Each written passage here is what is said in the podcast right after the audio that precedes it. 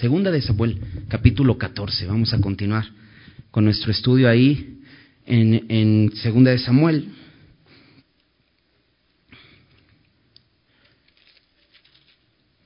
¿Ya están por ahí?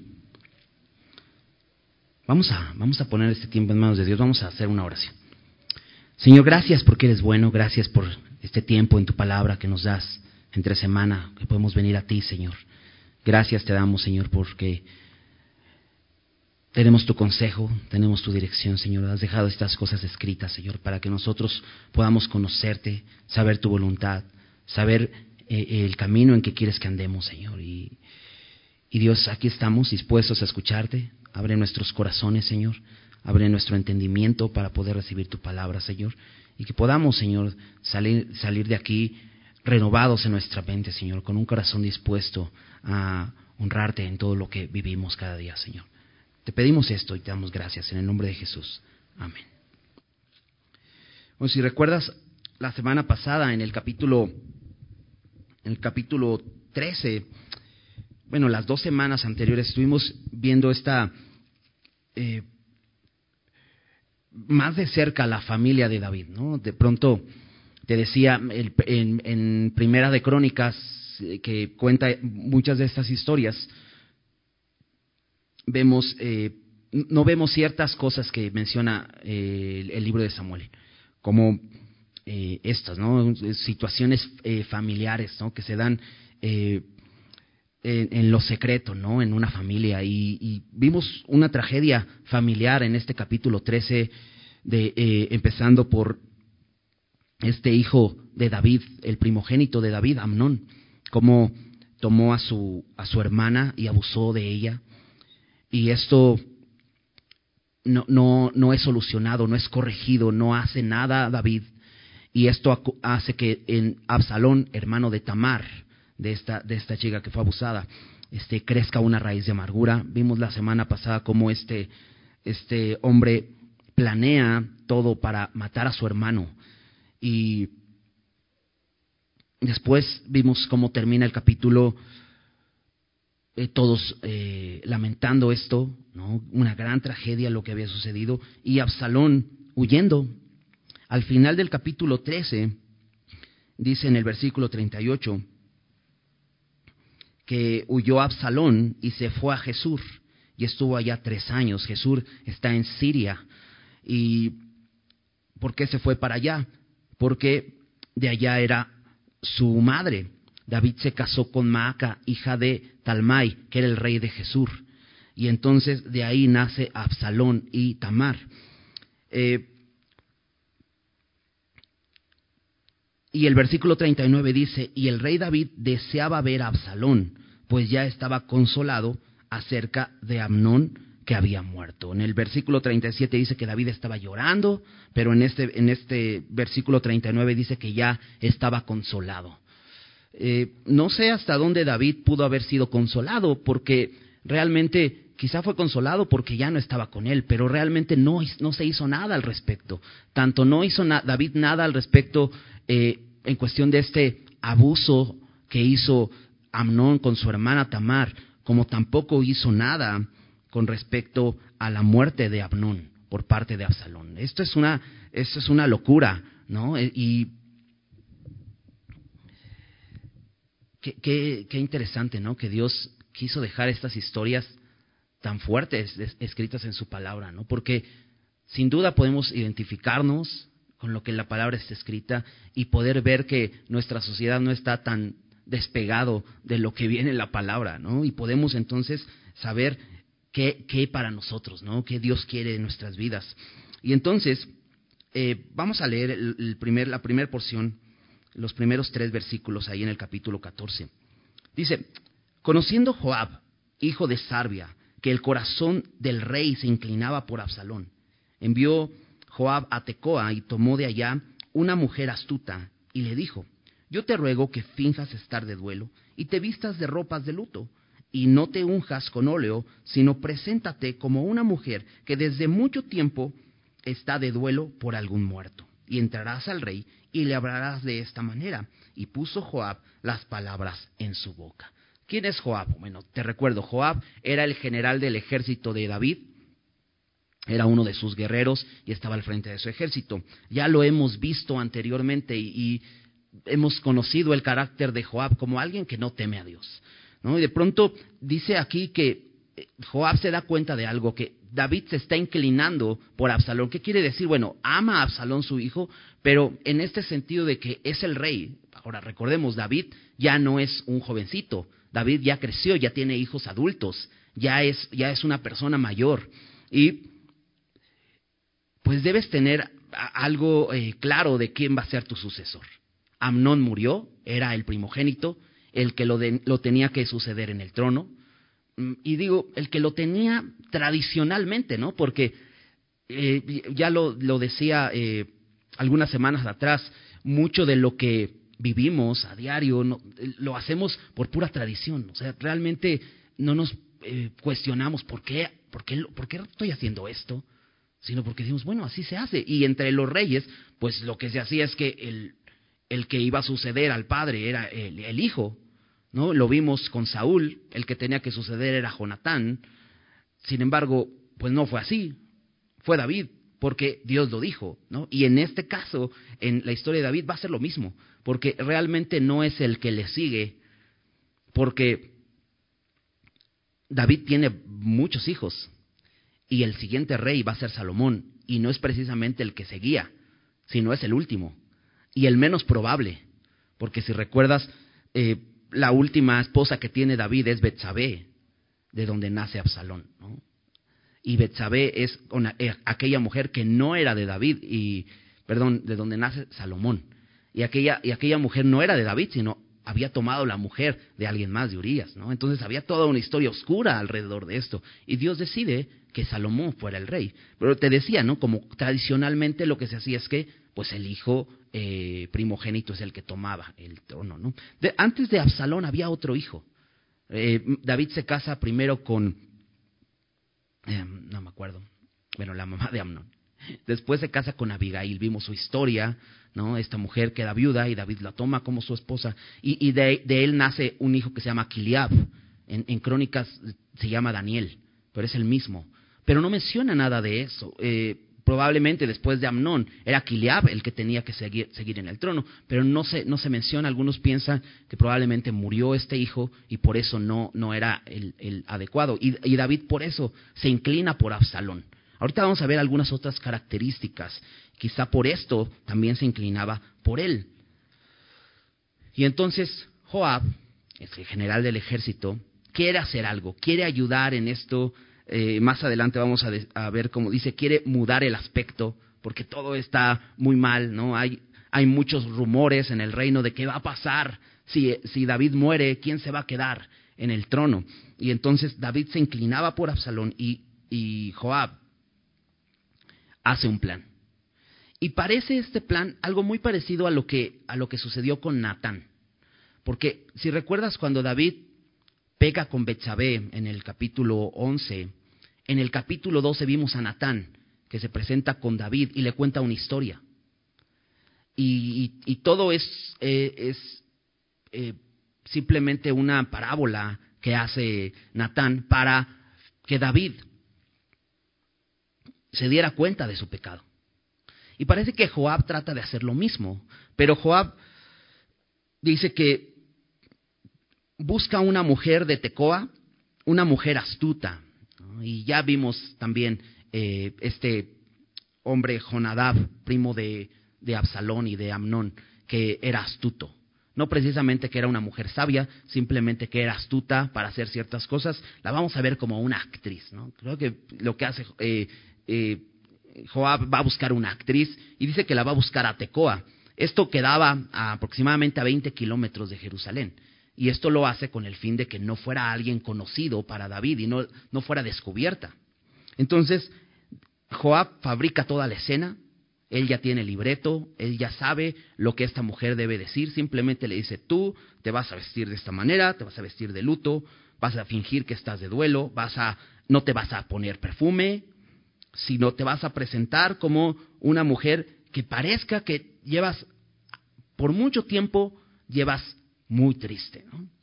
y al final dice que Joab pone las palabras en su boca. Entonces prácticamente lo que hace es le entrega el libreto y le dice, lo estudias porque vas a decir esto. Así es como lo tienes que decir. Vamos a continuar leyendo. Versículo 4. Dice, entró pues aquella mujer de Tecoa al rey y postrándose en tierra sobre su rostro hizo reverencia y dijo, socorro, oh rey. El rey le dijo, ¿qué tienes? Y ella respondió, yo a la verdad soy una mujer viuda, y mi marido ha muerto. Tu sierva tenía dos hijos, y los dos riñeron en el campo, y no habiendo quien los separase, hirió el uno al otro y lo mató. Eh, es, es, muy interesante, ¿no? Como de pronto empieza a desarrollar esta historia. No sé qué pasaría por la cabeza de David mientras escuchaba esto. Pero imagínate, David es el rey, es el encargado de juzgar, las situaciones del pueblo, y de, repente empieza a escuchar, bueno, es un hijo mató a otro hijo, y, te imaginas a David diciendo, no, no me, no me, no me hagan esto. no, yo no sé qué hacer con mi familia y me traen un caso así. Vamos a seguir leyendo, dice versículo 7. Y aquí, toda la familia, este es el problema más grande. Dice, y aquí toda la familia se ha levantado contra tu sierva diciendo, entrega al que mató a su hermano para que hagamos, para que le hagamos morir por la vida de su hermano, a quien él mató, y matemos también al, al heredero, así apagarán el ascua que me ha quedado, no dejando a mi marido nombre ni reliquia sobre la tierra. El problema de esta mujer es que le lo, lo, que era justo y lo que era lo que se tenía que hacer según la ley para los judíos, esta, la ley de Moisés que la tenían eh, todos para ser dirigidos por ella, es que este hijo que había matado a su hermano tenía que morir. Y eso me hace pensar un poco lo que dice la Biblia acerca de nosotros. Dice, la paga del pecado es muerte. Romanos 6:23, ¿recuerdas? La paga del pecado es muerte. Hay una sentencia que está dada. Lo que este hijo tenía que hacer era morir. Ahora, había diferentes eh, leyes acerca de la, de la, muerte. Había, podía ser que una persona matara a otra por un accidente. Y para eso había leyes específicas. Había ciudades de refugio donde una persona que había matado a otra por algún accidente fuera a una ciudad de refugio para que no muriera. Pero cuando una persona lo hacía como le, como le decimos, con alevosía y ventaja, o sea, claramente era culpable, él tenía que morir. Y entonces dice esta mujer, mi hijo mató a mi otro hijo, y ahora la familia salió y está pidiendo que mi hijo muera. Ahora, no es injusto eso. Eso es lo que estaba escrito en la ley y eso es lo que se tenía que hacer. Pero duele, ¿no? Y entonces esta mujer dice, no, o sea, ¿cómo van a quitar a mi hijo? Aparte, dice esta mujer, soy viuda. Y en ese momento una mujer viuda, pues ya estaba desamparada. Ahora un hijo le podría ser de sustento y le podía apoyar, pero si este hijo tenía que morir, pues imagínate. Y ella dice, apagarían el, ascua, esto es el, poco, el poco fuego que hay en mi familia, lo apagarían completamente. Y dice, no dejando nombre a mi marido, o sea, el apellido se perdería completamente, el linaje de esa familia se perdería completamente, dice, ni reliquia sobre la tierra. perderían todo. Esta mujer perdería incluso la propiedad donde vive, su heredad. Entonces estaba en un grave problema y viene a David con este caso. Ya vimos, todo es, todo es, un, es una actuación, pero aquí trae el caso. Entonces, versículo 8, el rey dijo a la mujer, vete a tu casa y yo daré órdenes con respecto a ti. Parece que el rey recibe su caso y lo va a analizar y entonces va a dar una respuesta al respecto. Versículo 9. Y la mujer de Tecoa dijo al rey, Rey Señor mío, la maldad sea sobre mí y sobre la casa de mi padre, mas el rey y su trono sean sin culpa. Ahora, ¿por qué está diciendo esto esta mujer? Está diciendo que la maldad sea mía, que no sea tuya. Ahora, ¿qué, quiere decir?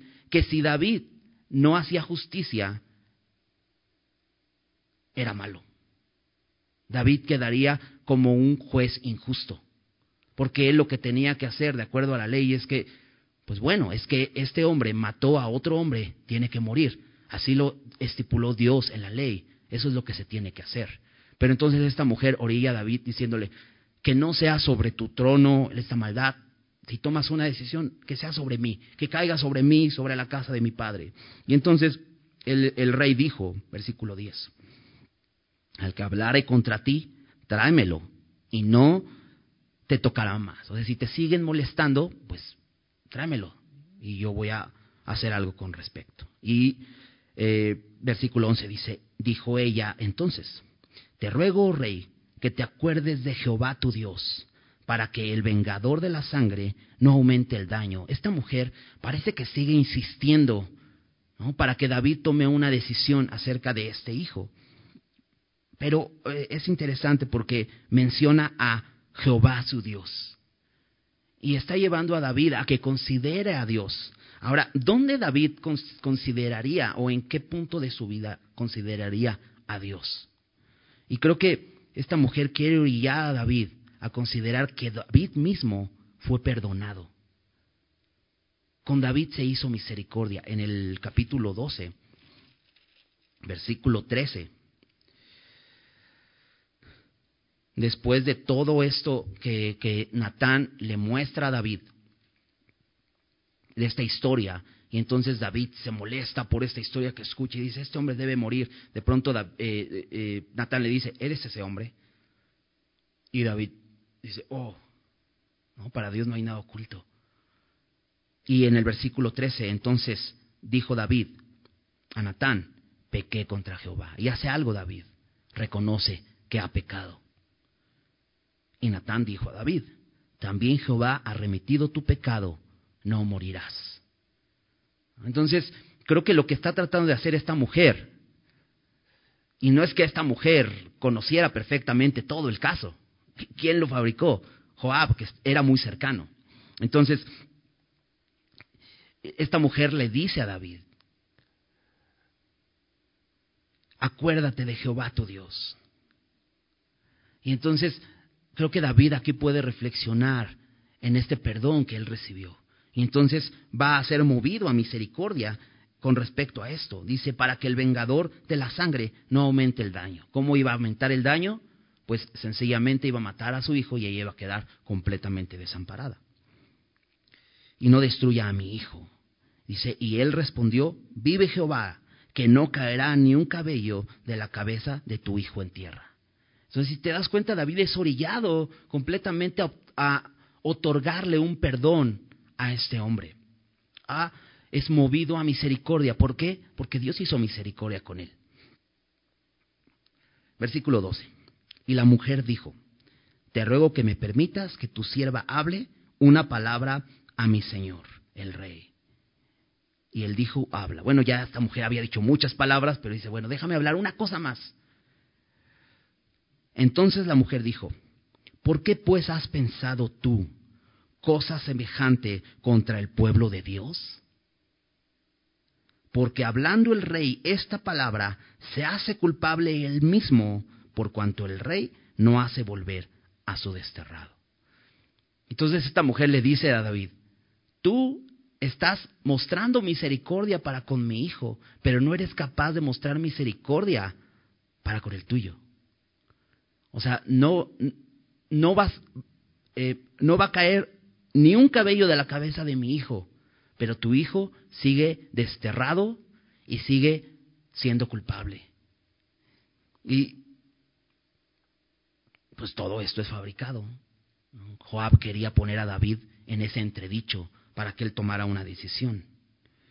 De hecho, esta mujer está poniendo a David como aquel vengador de la sangre. David tenía que vengar la sangre de su otro hijo. Pero algo interesante que esta mujer dice aquí en el versículo 3 es que dice, ¿por qué pues has pensado tu cosa semejante contra el pueblo de Dios? Entonces, la mujer está poniendo como si David fuera enemigo del pueblo de Dios.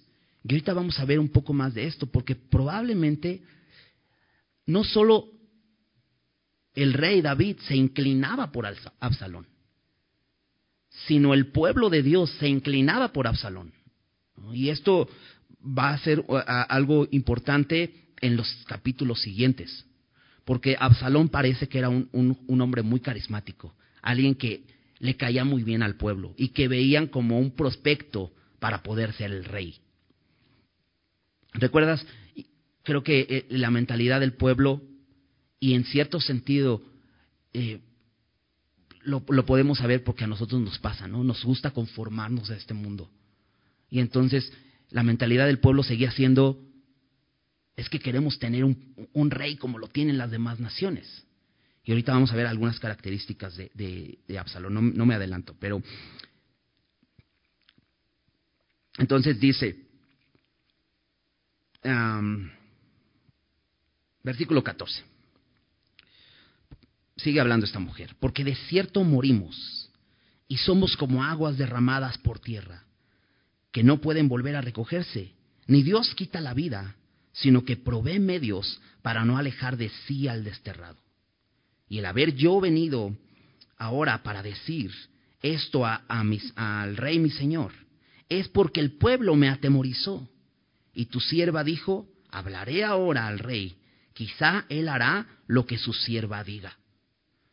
Pues él oirá, las, eh, él oirá para librar a su sierva de la mano del hombre que me quiere destruir a mí y a mi hijo juntamente de la heredad de su eh, de, la heredad de Dios.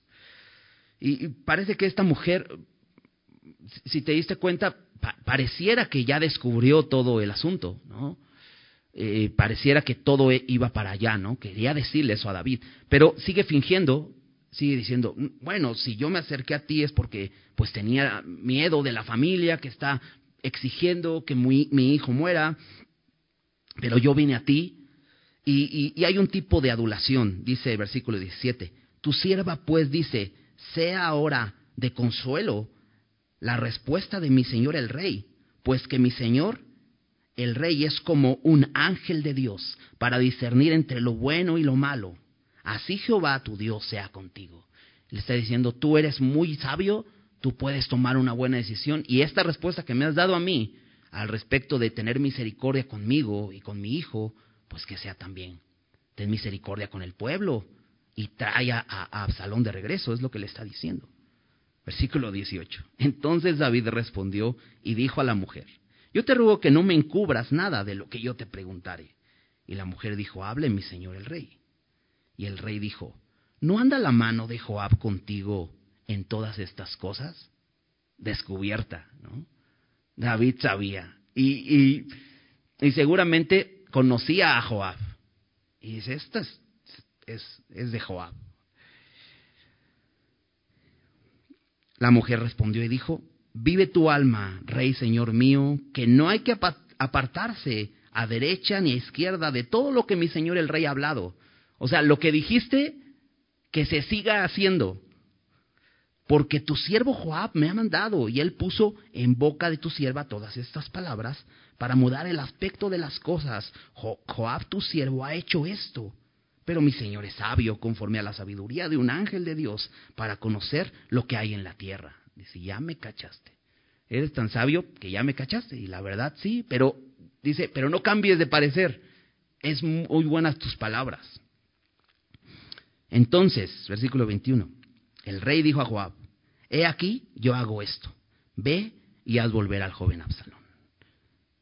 Y Joab se postró en tierra sobre su rostro e hizo reverencia. Y después que bendijo al rey, dijo, Hoy ha entendido tu siervo que he hallado gracia en tus ojos, rey señor mío, pues ha hecho el rey lo que tu siervo ha dicho.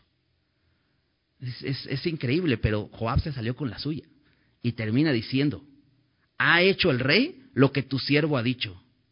¿Quién tenía que hacer qué? O sea, el siervo hace lo que el rey manda, ¿no? No al revés. Pero parece que esta, esta, esta treta le funcionó a Joab. Todo es un engaño y le ha funcionado. Y entonces, versículo 23, se levantó luego Joab y fue a Jesús y trajo a Absalón a Jerusalén. Joab quería, como dijo esta mujer en el versículo 20, mudar el aspecto de las cosas. Se hablaban muchas cosas en el reino alrededor de esto Y por fin, Absalón está en Jerusalén. Pero fíjate el versículo 24. Mas el rey dijo, váyase a su casa y no vea mi rostro. Y volvió Absalón a su casa y no vio el rostro del rey. Dices, ¿qué onda con esta historia, no? ¿Qué onda con David? Pareciera que está enojado, pero en, el versículo 39 del capítulo anterior decía que deseaba ver a Absalón, y aquí dice, no vea mi rostro. Entonces, ¿qué pasa con David? Está muy raro, ¿no? Pero ahí está. Absalón ya está en Jerusalén. Vamos a ver qué, qué de Absalón. Dice, versículo 25. Y no había en todo Israel ninguno tan alabado por su hermosura como Absalón. Desde la planta de su pie hasta su coronilla no había en él defecto. Y de pronto piensas en Absalón y por todas las características, bueno, por todas las cosas que han sucedido, pues ya, como hay, cierto rechazo, dices, no, es un, es un niño mimado, ¿no? Es, eh, hace lo que quiere, lo vimos en la, la, semana anterior, ¿no? Aferrándose para que el rey haga lo que él quiere, ¿no? Este, eh, siendo orgulloso, ¿no? Invitando a la familia del rey para que vengan a la, a la esquila de ovejas y todo esto, ¿no? Pero de pronto aquí menciona algo interesante, es un hombre muy hermoso, ¿no? ¿Te acuerdas que mencionaba que David era hermoso? De, un hermoso aspecto. ¿Te acuerdas de Saúl que también se mencionaba que era un hombre de hermoso aspecto? Aquí Absalón dice que es hermoso aspecto, pero dice que nadie era alabado por su hermosura más que Absalón. Dice que no había defecto alguno en él, pero nosotros ya encontramos un chorro, ¿no? Y es que, sabes, a Dios le importa más el interior que el exterior. Podemos presumir nuestros logros, nuestros éxitos, nuestros talentos, nuestra, nuestro cuerpo físico, nuestra belleza, pero a Dios le importa el interior. Quizá era por lo cual David se inclinaba por Absalón. Quizá cumplía las características externas. Quizá por eso el pueblo se sentía eh, amenazado por David al no traer de regreso a Absalón, porque el mismo pueblo veía en él un rey. Imagínate, ¿no? Vamos a ser famosos, porque ve, o sea, es, es, es, muy hermoso Absalón. Fíjate qué, qué, qué interesante. Versículo 26. Cuando se cortaba el cabello, ¿Quién habla del cabello? No? Solo las mujeres se esfuerzan mucho por verse el cabello. Pero fíjate, cuando, cuando se cortaba el cabello, lo cual hacía al fin de cada año, pues le causaba molestia y por eso se lo cortaba, pesaba el cabello de su cabeza 200 ciclos de peso real. Esto es más o menos como dos kilos, dos kilos y medio. ¿Te imaginas el peso del cabello? O sea, no sé si usaba un afro, ¿no? Así, le pesaba horrible y cada año se lo cortaba. Pero imagínate, o sea, digo, si a alguien le molesta el cabello, ¿qué no te lo puedes cortar cada mes? ¿O cada semana? ¿Por qué soportar el peso de dos kilos en tu cabeza por un año? Y ahí podemos ver un poco todo este orgullo de este hombre, ¿no? De esta, esta vanidad en él, ¿no?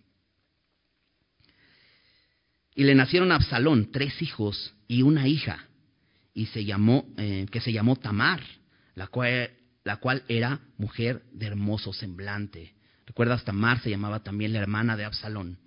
Y a su hija le pone Tamar también. Y dice que era una mujer muy hermosa. Y estuvo Absalón por espacio de dos años en Jerusalén. Y no vio el rostro del rey. Ahora, si recuerdas, estuvo en Jesús tres años. Y luego dice aquí que estuvo dos años de regreso en Jerusalén. Han pasado cinco años desde que Absalón salió de, eh, huyendo y no vio a, David. La última vez que Absalón se encuentra con David es cuando Absalón le fue a pedir que, que los acompañaran a la esquila de ovejas, ¿no? a esta fiesta que iban a hacer, ¿no? y que terminan solamente yendo los hijos del rey. Fue la última vez que David vio a Absalón. Han pasado cinco años. Y mandó a Absalón por Joab para enviarlo al rey, pero él no quiso venir. Y envió aún por segunda vez y no quiso venir. Entonces dijo a sus siervos, mirad el campo de Joab, está junto al mío y tiene allí cebada, id y prendedle fuego. Y los siervos de Absalón prendieron fuego al campo. ¿No recuerdas los siervos de Absalón? Ya los conocimos, fueron los mismos que mataron a Amnón. Y estos siervos obedientes ahora vuelven a hacer esto. Y, lo que este hombre les manda, les manda quemar el, campo de, cebada de Joab. Entonces se levantó Joab y vino a casa de Absalón, pues ya, ya que le quedaba. Y le dijo, ¿por qué han prendido fuego tus siervos a mi campo? Y Absalón respondió a Joab, He aquí yo he enviado por ti diciendo que vinieses acá, con el fin de enviarte al rey a para decirle para que viniese de Jesús, para que vine de Jesús, perdón, y mejor me fuera a estar aún allá. Es, es, es ¿qué onda, con, con, Absalón, no? O sea, viene Joab a reclamarle y le dice, pues te mandé traer. Y no le dice, y por eso quemé tu campo, ¿no? Sino le dice, te mandé traer y por favor ve a, decir esto, ¿no? Es, es, un hombre completamente orgulloso. Y entonces lo que, le, lo que le envía a decirle a David es esto, ¿para qué vine de Jesús? Mejor me fuera estar aún allá. Vea yo ahora el rostro del rey, y si hay pecado en mí, y si hay en mí pecado, dice, máteme. ¿Te das cuenta? Absalón no ha reconocido su pecado. Para él lo que hizo fue justo. Vino pues Joab al rey y, le hizo, y se lo hizo saber. Entonces llamó a Absalón, el cual vino al rey e inclinó su rostro a tierra delante del rey y el rey besó a Absalón. Y se acabó. Y la siguiente semana va a empezar a contar otra cosa pero ahí se acabó, ¿no? Simplemente David besa a Absalón y listo. No hay corrección. Qué, qué rara historia. Pero sabes, es, es duro, ¿no? Yo, yo pienso esto, ¿no? Es duro para un, para un hombre tener que tomar la decisión cuando está en sus manos decir mi hijo tiene que morir. Y, definitivamente para David era duro tener que tomar la decisión de decir Absalón tiene que morir. Pero Absalón no le inquieta. Absalón está desterrado, él decidió irse allá y no le inquieta. Para él no hay ningún problema. No ha intentado nada para pedir perdón, no ha intentado venir a David arrepentido, no ha intentado nada. Absalón vino a, Jerusalén porque Joab lo trajo, pero no, no vino por su propio pie. Y creo que esto es más doloroso para, para un padre que sabe que su hijo debe morir. El no ver un rasgo de arrepentimiento. David no, no intentó eh, ir, a, ir a buscar a Absalón, aunque pudo hacerlo. Pero al parecer David está siendo paciente. y, demos como el beneficio de la duda, ¿no? Porque yo no sé por qué David no hace nada. Pero seguramente si David hubiera corregido a tiempo el pecado, hubiera evitado todo esto. Desde el punto de que hubiera corregido cuando Amnón violó a su hermana. Desde ese momento debió haber hecho algo y hubiera evitado la muerte de Amnón. hubiera salvado a Absalón de ser un homicida, pero David no hace nada. En Gálatas, Gálatas capítulo 6, versículo 1. Pablo dice cómo debemos cómo debemos hacer cuando vemos a alguien cometer alguna falta o algún pecado. Dice eh, Gálatas 6.1.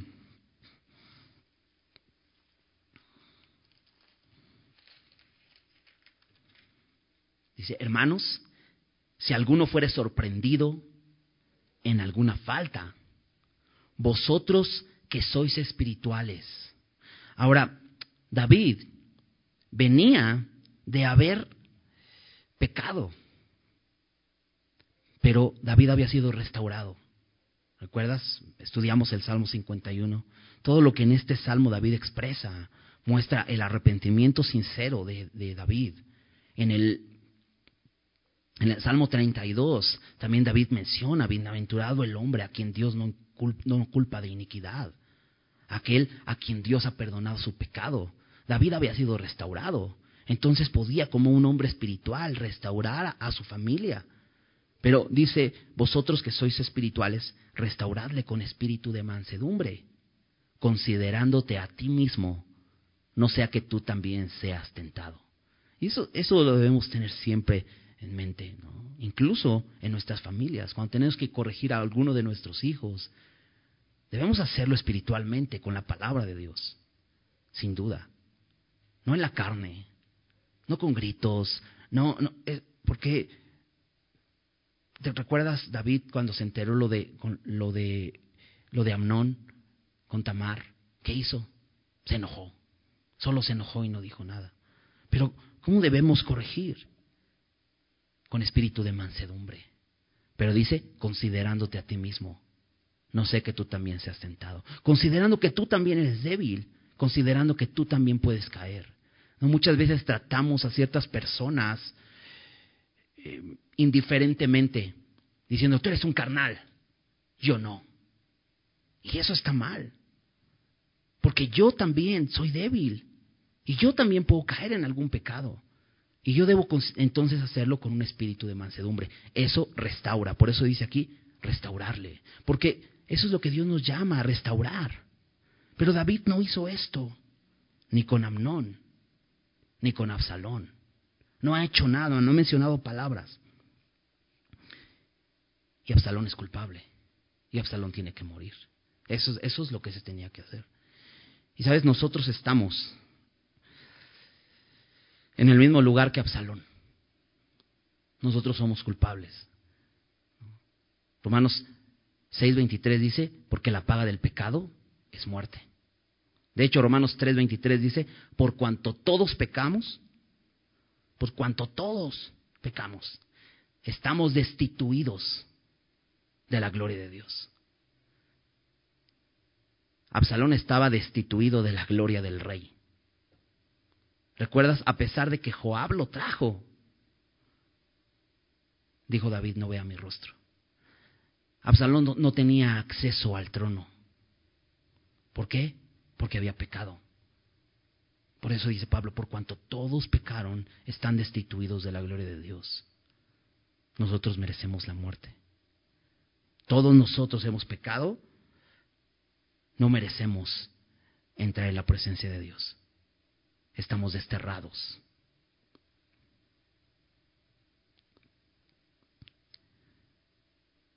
Dios, como un juez justo, va a juzgar. Y sabes, Dios no es como David. Dios juzga justamente. Y Dios va a juzgar a todo aquel que ha pecado. Eso es lo que dice la Biblia. Todo aquel que ha pecado merece la muerte y Dios es un juez justo. Pero hay algo interesante en este capítulo que menciona esta mujer. En el versículo 14.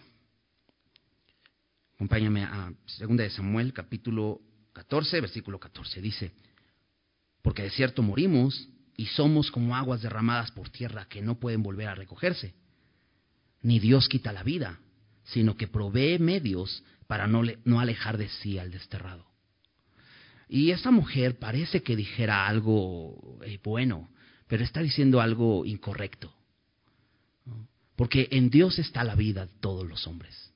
Pero además, ella dice, sino que provee medios para no alejar de sí al desterrado. Y sabes, mucha gente piensa que hay muchas maneras de volver a acercarnos a Dios. Hay muchas maneras de poder accesar al trono de Dios, a su presencia. Y la Biblia dice, no, solo hay una. Solo es por medio de Cristo. ¿Por qué? Porque Dios como un juez justo, que no va a tomar por inocente al culpable, como un juez justo que va a dar el pago que merece cada uno, envió a su Hijo en propiciación por nuestros pecados. Jesús murió en la cruz. No fue simplemente como David, que dice, bueno, pues te perdono y te doy un beso y listo, quedó todo arreglado. No, Dios siendo justo envió a su Hijo para que Él pagara en nuestro lugar. Dice su palabra que sin derramamiento de sangre no hay remisión, no hay perdón de los pecados. Pero Jesús murió para que nosotros viviéramos. Dice el 2 Corintios 5:21. Al que no conoció pecado, por nosotros lo hizo pecado, para que nosotros fuésemos ellos justicia de Dios en él. Dios es justo. Esta mujer dice, hay muchos medios para que tú puedas traer de nuevo al desterrado, pero la Biblia dice, no hay muchos medios, hay un solo medio. Ese mediador es Jesucristo.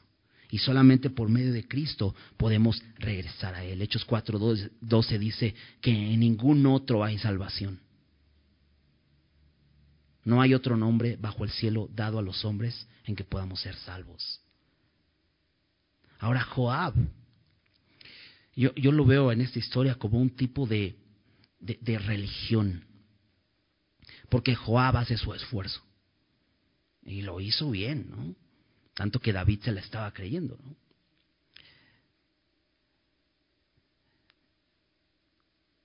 Pero el esfuerzo de Joab solamente pudo llevar a Absalón hasta Jerusalén, pero no lo pudo llevar a la presencia del rey. Y la religión puede decir, no, mira, te portas bien, tú tienes que hacer ciertas obras y de esta manera pues ya Dios te va a aceptar. Y la Biblia dice, no, no hay manera, porque hemos pecado y eso nos deja destituidos de su gloria. Y dejó a Absalón ahí. La semana pasada mencionaba un versículo en, Hebreos 12, versículo 15. Dice ese versículo, mira bien, ¿no? no sea que alguno deje de alcanzar la gracia de Dios, que brotando una raíz de amargura, lo se estorbe. Esa raíz de amargura que veíamos la semana pasada, que brotó en el corazón de Absalón, le estaba estorbando para alcanzar la gracia de Dios. ¿Por qué? Porque en Absalón no había arrepentimiento. Y más allá de que Absalón no podía entrar a la presencia del rey, del rey David, Absalón no podía tener una relación con Dios. Y eso era lo más importante. Pero Absalón no podía verlo. De hecho, no le interesaba. Absalón no reconoce su pecado.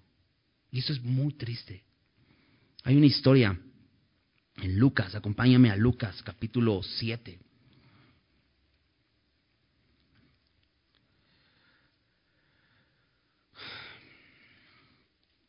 No, perdón, capítulo 15. Lucas capítulo 15, versículo 11. Y quizás hemos escuchado ya esta historia. Es una historia muy bella, que es una parábola que Jesús enseña y a través de esta parábola podemos encontrar tantas enseñanzas. Déjame leerla rápidamente, capítulo 15, eh, versículo 11. También dijo, un hombre tenía dos hijos. Y el menor de ellos dijo a su padre, Padre, dame la parte de los bienes que me corresponde, y él le repartió los bienes. No muchos días después, juntándolo todo, el hijo menor se fue lejos a una provincia apartada, y allí desperdició sus bienes viviendo perdidamente. Y cuando todo lo hubo malgastado, vino un hambre en aquella provincia, y comenzó a faltarle. Y fue y se arrimó a uno de los ciudadanos de aquella tierra, el cual le envió a su hacienda para que apacentase cerdos y deseaba llenar su vientre de las algarrobas que comían los cerdos, pero nadie le daba. Y volviendo en sí, dijo, ¿cuántos jornaleros en casa de mi padre tienen abundancia de pan, y yo aquí perezco de hambre? Me levantaré e iré a mi padre y le diré, Padre, he pecado contra el cielo y contra ti, ya no soy digno de ser llamado tu hijo, hazme como uno de tus jornaleros. Chécate versículo 20, y este es clave. Y levantándose, vino a su padre, y cuando aún estaba lejos, lo vio su padre, y fue movido a misericordia, y corrió y se echó sobre su cuello y le besó. ¿Te das cuenta cómo podría parecer mm, similar la historia? Viene este padre, le da un beso. ¿Cuál es la diferencia? Absalón no se levantó para regresar a su padre, lo levantaron. Fue Joab por él. Y después llegó a, llegó a, Jerusalén y se queda dos años.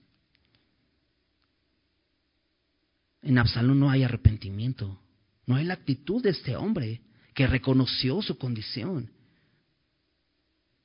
No dijo en algún momento Absalón, me levantaré y iré a mi padre y le diré pecado. De hecho, si recuerdas el pasaje, dice, si hay pecado en mí, pues que me mate, a ver si encuentra en mí algo malo porque yo no he hecho nada malo. A diferencia de este hombre que reconoce que ha pecado. Versículo 21, ahí en, en Lucas 15. Y el hijo le dijo, Padre, he pecado contra el cielo y contra ti, y ya no soy digno de ser llamado tu hijo. Pero el padre dijo a sus siervos, sacad el mejor vestido y vestidle, y poner un anillo en su mano y calzado en sus pies, y traer el becerro gordo y matadlo, y comamos y hagamos fiesta, porque este mi hijo muerto era y ha revivido, se había perdido y es hallado, y comenzaron a regocijarse. Esta es la gran diferencia. Este hombre dice, mi hijo muerto era. Eso es lo que se merecía pero dice ha revivido. Y hay una fiesta, y en esa fiesta hay, hay una muerte, hay una muerte de un becerro gordo, hay un sacrificio. Pero si te diste cuenta en esta historia con Absalón y David, no hay, no hay un sacrificio.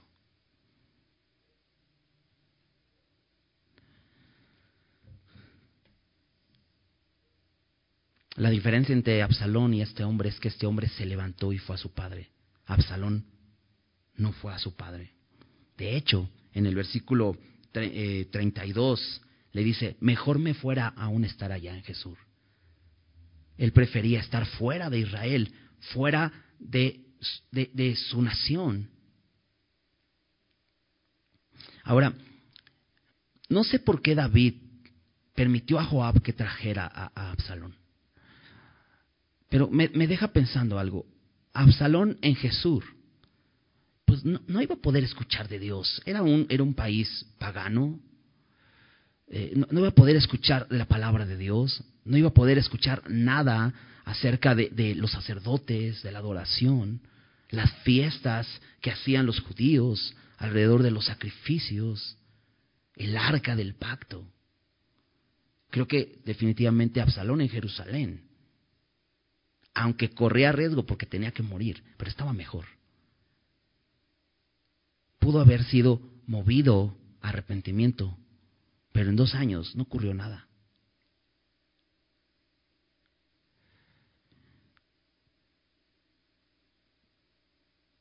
Dios dice, ven a mí. Jesús dijo, al que a mí viene, no le echo fuera. Y constantemente Dios nos dice, ven, yo ya pagué el ven.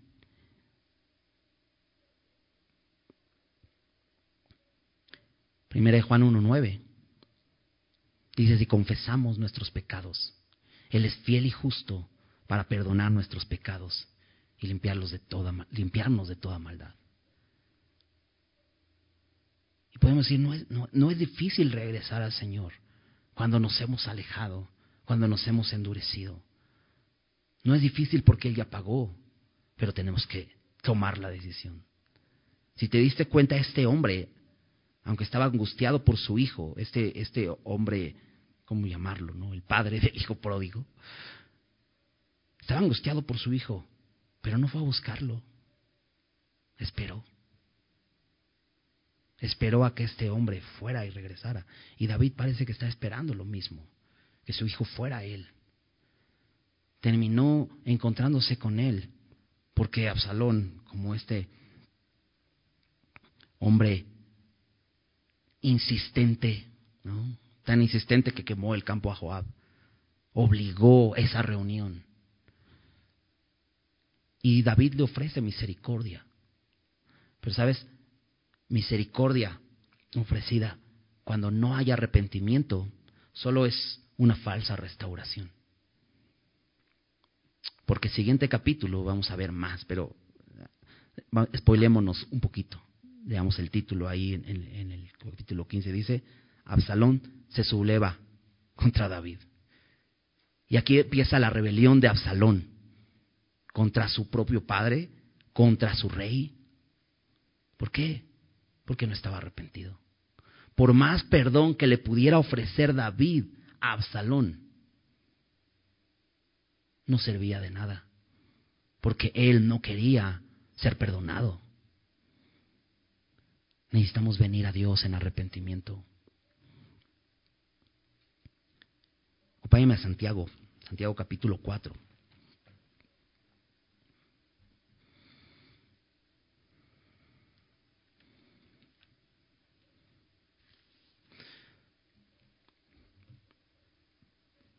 Versículo 5. Dice, o pensáis que la escritura dice en vano, el espíritu que Él ha hecho morar en nosotros nos anhela celosamente. ¿Y sabes? A David lo anhelaba su padre, anhelaba verlo. Pero sabes, el espíritu que Dios ha puesto en nosotros, cuando decidimos darle la espalda a Dios y caminar por nuestra cuenta, nos anhela celosamente y está redarguyéndonos para que vengamos al Señor. Dice versículo 6, pero Él da mayor gracia. Por esto dice, Dios resiste a los soberbios y da gracia a los humildes. Absalón era un soberbio y fue resistido. No tenía un libre acceso. Pero Dios da gracia a los humildes. ¿Qué queremos? ¿Ser resistidos o la gracia de Dios? Versículo 7. Someteos pues a Dios, resistid al diablo y huirá de vosotros acercaos a Dios. Y este es el llamado. Acércate, acercaos a Dios y Él se acercará a vosotros. ¿No te encanta eso? ¿Viste esta escena cuando este hijo pródigo, que no merecía nada ya de su padre, ya le había dado la parte de los bienes que le correspondía y lo gastó todo? Pero esta escena donde este hijo toma la decisión y va a su padre, su padre lo ve de lejos y corre hasta encontrarlo. Por eso dice aquí, acércate a Dios, acercaos a Dios y Él se acercará a vosotros. Pecadores. ¿Hay pecadores aquí? Uh, nada. Así nos está hablando a nosotros, ¿no? Pecadores, limpiad las manos y vosotros los de doble ánimo purificad vuestros corazones. Nos está llamando a arrepentirnos, pero fíjate cómo, dice Santiago, debe ser este arrepentimiento. Afligíos y lamentad y llorad. Vuestra risa se convierte en lloro y vuestro gozo en tristeza. Humillaos delante del Señor y Él los exaltará. ¿Sabes? Aunque arrepentimiento en la Biblia eh, significa un cambio de mente, un, cambio en nuestra forma de pensar, de ver las cosas, un cambio de actitud, un cambio de mente que lleva a un cambio de acción. Pero el arrepentimiento sí es visible a través de cuánto lloro mi pecado, cuánto lamento lo que mi carne, en lo que mi carne, mi naturaleza hay. Por eso dice, dice Santiago, afligíos, lamentad y llorad. Limpia tus manos. Si has pecado, eres de doble ánimo, purifica tu corazón, pero llora tu pecado. Porque es la forma como nos podemos acercar humillados a Dios. Y dice, acercaos a Dios y Él se acercará a vosotros. No queremos esto. No queremos como Absalón que simplemente digas, bueno, sí, te quieres acercar, pero no puedes. ¿Sabes? Cristo ya pagó. Podemos acercarnos. Por eso dice en Hebreos 4, 16, acercaos, acercaos pues al trono de la gracia. ¿Por qué? Porque tenemos un sumo sacerdote que puede compadecerse de nuestras debilidades, dice el versículo anterior. Tenemos a Jesús, por el cual podemos acercarnos a Dios y venir a Él.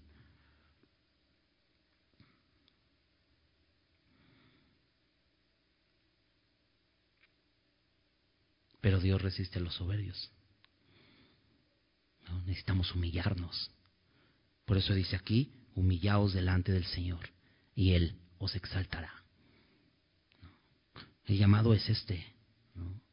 Y si hemos pecado y eso nos ha alejado de Dios, porque ciertamente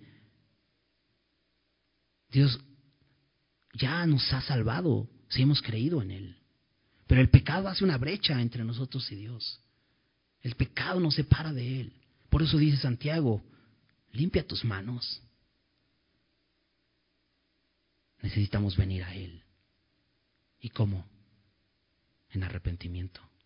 Y Él es fiel y justo para perdonar nuestros pecados y limpiarnos de toda maldad. Vamos a hacer una oración. Señor, gracias te damos por tu palabra. Gracias porque nos amas. Y es increíble tu amor, Señor. Y es perfecto, y es completo, y es lo que necesitamos, Señor. Y tu palabra dice que nada hay que nos separe de tu amor, Señor.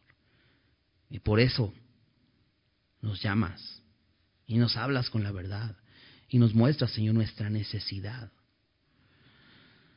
Señor, que no seamos como Absalón. Soberbio, enfocado en lo externo, no considerando que había pecado en él. Como si nada pasara, vivía su vida y no pudo recibir un perdón que transformara su corazón. Señor, gracias por la obra que has hecho, Señor. Gracias por dar tu vida por nosotros, porque éramos culpables y merecíamos el castigo eterno, estar separados de ti por la eternidad. Pero tú, Señor, como un buen justo, como un, como un juez justo, como un buen Dios que nos ama, enviaste a tu Hijo para salvarnos, Dios. Gracias te damos. Y gracias porque hoy podemos acercarnos a ti con confianza, a tu trono de gracia. Nada estorba, Señor, porque tú has puesto solución al problema, Señor. Y gracias, Señor, porque acercándonos a ti nos recibiste como tus hijos. Y Señor, hoy podemos tener una relación constante contigo, una relación completa, una relación de amor, donde nada nos falta, Señor. Gracias, Señor. Gracias por ser tan bueno, Dios. Ayúdanos a recordar eso, Señor. Y cualquier momento, Señor, cuando en nuestra naturaleza Querramos alejarnos de ti, Señor. Recordemos, Señor, que tú nos anhelas celosamente. Que tú quieres que estemos contigo, Señor. Y nos acerquemos, Señor. Sabiendo que si nos acercamos humillados, Señor, reconociendo nuestra condición, tú te acercas a nosotros, Señor, y nos recibes. Gracias te damos, Señor, por tu palabra. En el nombre de Jesús. Amén.